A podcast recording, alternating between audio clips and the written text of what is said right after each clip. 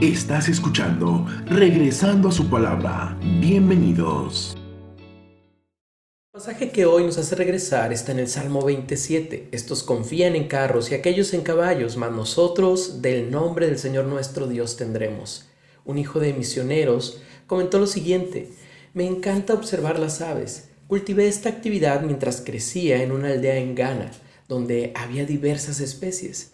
En un suburbio de la ciudad donde vivo ahora, me llamó la atención el comportamiento de unos cuervos, los cuales decidieron descansar en un árbol que habían perdido casi todas las hojas. En lugar de posarse en las ramas fuertes, lo hacían en las secas y débiles que se quebraban de inmediato. Ante el peligro, salían volando, pero solo para repetir ese inútil esfuerzo. Al parecer, no alcanzaban a darse cuenta de que las ramas firmes eran los lugares más confiables y seguros para descansar. Ahora yo te digo, hermano, esto debe hacernos reflexionar. ¿Y nosotros? ¿Dónde ponemos nuestra confianza?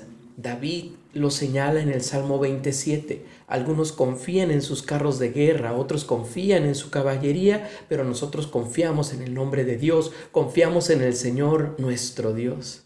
Los carros y los caballos representan los recursos materiales y humanos.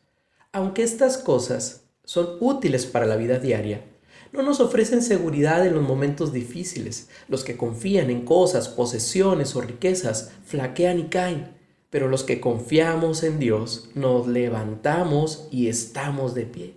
Querido hermano y amigo, las cosas y la gente te van a decepcionar. Hoy es el tiempo de cambiar tu forma de pensar y buscar a Dios que quiere que te levantes y andes en Él. Recuerda, en un mundo cambiante, podemos confiar en un Dios que jamás cambiará.